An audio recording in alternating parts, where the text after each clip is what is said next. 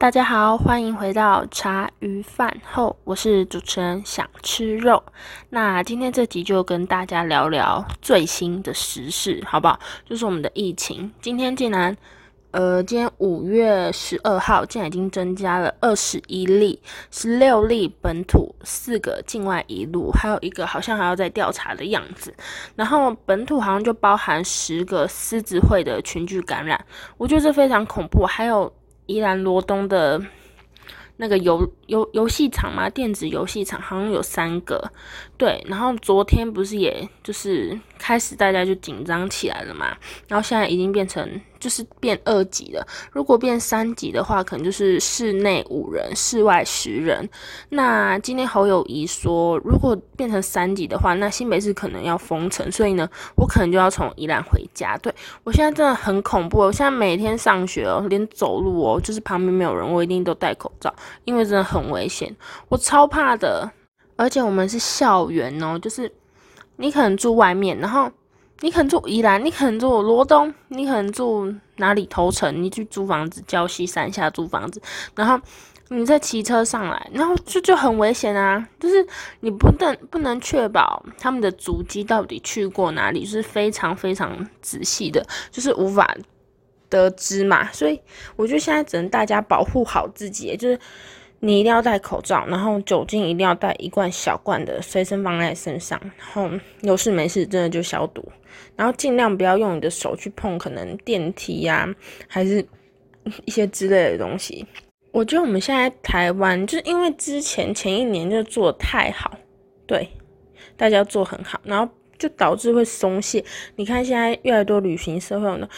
三天两夜啊，不然就一日啊，就那种游览车出去那种。然后前一阵子还有大甲妈的绕境，然后大甲妈那个目前是还没有传出一些可疑的东西啦。但就是因为上次那个华航的那个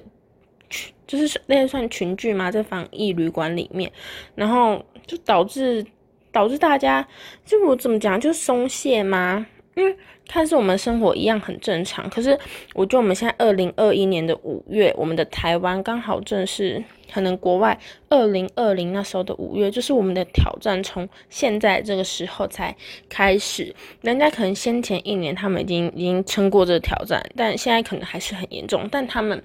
就至少还是会，就是比比我们常戴口罩。因为好说实在，我们可能因为现在夜市啊什么的都还是可以去嘛。买东西怎么可能有？买东西怎么可能会戴口罩啊？我我在路上看到大部分人都已经不太戴口罩了。当然还是会有很多人戴，但是就是尤其是有关就吃的，而且现在天气越来越炎热，其实大家多少都会把口罩先拔下来，然后之后再放上去。但是我觉得这完全就没有用诶。这礼拜我会先待在宜兰，然后打工呢，我到五月都没有搬。对我也不敢去上了。如果宜兰这几天就是在爆爆出，就是越来越多，就可能就会回家，因为真的很恐怖。就是你现在出门就会，就是会不安吧？我觉得那个恐惧感就是最恐怖，因为这一次。Covid nineteen 它的潜伏期是很长，就你可能从七天到一个多月，所以你真的不能确保你身边的人到底是不是安全，连我自己都不知道我自己到底是不是安全的。我知道这样说很可笑，可是真的，因为说不定我们每个人都在潜伏期当中，我们都不知道。我们这这几天一天下来最少接触有上百人吧，你不认识从你旁边走过去，那都是非常有可能造成群聚的一个东西。然后加上大学生嘛，都很爱出去玩，就是他们啊，今天下山吃个饭啊，或是还要今天去夜唱啊，其实都会遇接触到很多人群，你知道吗？其实那是最恐怖的，而且因为大学生超超不怕死的，就也是一样，就是每个礼拜都要回家都出去玩，就是很少会定心的在山上。而且我觉得防疫是我们每个人都需要做到的职责，不一定是只有特定人士。像我们现在的一级医护人员，他们其实是最辛苦的。而且我觉得我们的卫福部他们这个组织，我觉得他们已经做得非常非常好。还有真的很辛苦我们第一线的医护人员，包括医生及护士，因为我们近就是这一年吧，太多一开始是境外一路。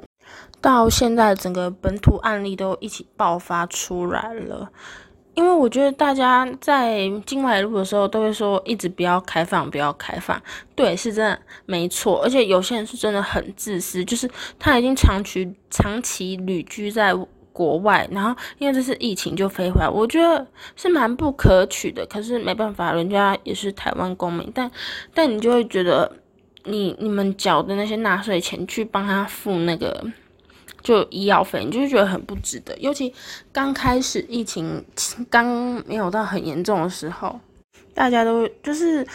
不是陈时中还说会就是帮忙付他们的医药费嘛，就全额这样。可是我觉得你人数到一定的时候，我们自己政府是否有办法去支撑整个？就是我们我们医疗设备是很完善，没错，但是我们真的有能力去。负荷得了那么多确诊人数的整个医药费吗？那我们现在能做就是真的把自己保护好，然后也不要去传染给别人，就是让防疫有破口。我觉得这是我们尽可能能做到的事。不然，真的一个人确诊的话，其实家家人或是室友，或是你可能跟朋友住吧，都可能非常成为就是群聚，你知道吗？而且我真的觉得，就是因为那种机上染疫或是境外的移入，真的太多太多。就是以台湾现在大概一千一百多、一千两百多确诊人数，就他们其实占很大部分，本土是最近才爆发出来的，所以我觉得政府势必要。极度减少一下，就是航空班次，诶，就是你要让他们回来是很好，可是我觉得我们现在自己真的也要顾好，就是我们有能力去照顾好自己本国人，我们再去照顾可能国外的台湾人，我觉得这才是势必一定要的，因为我们台湾其实有两千三百万的人，并不是可能你应付外面可能十十万、二十万的台湾人，然后他们可能就是一两万确诊。我觉得这就蛮恐怖的，虽然我知道没有到一两万那么多，但是有可能未来也是一个非常有可能达到的目的。像韩国那时候不是前去年吧，去年他们就是已经医疗体系不太能负荷，然后是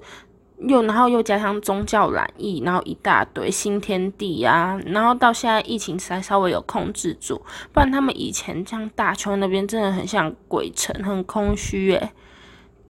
真的希望台湾不要变成像韩国或日本这样，就是医疗体系负荷不过来。虽然现在医疗用品还都很充足，但没有谁能保证，可能之后半年后会可能大缺货，又像我们疫情刚开始那样，大家又狂抢狂抢，然后确诊数我就应该又是节节攀升。但希望我们这一个两一两个礼拜可以稳住，那我们之后就是可以。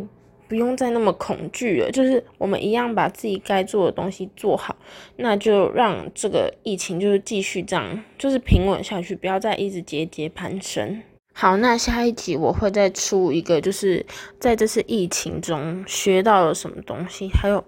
我在这次疫情中就是算失去又得到了什么吗？对，反正那个标题我会再想。好，那我们今天这一集就到这边结束喽，拜拜。那大家口罩一定要戴好，拜托拜托。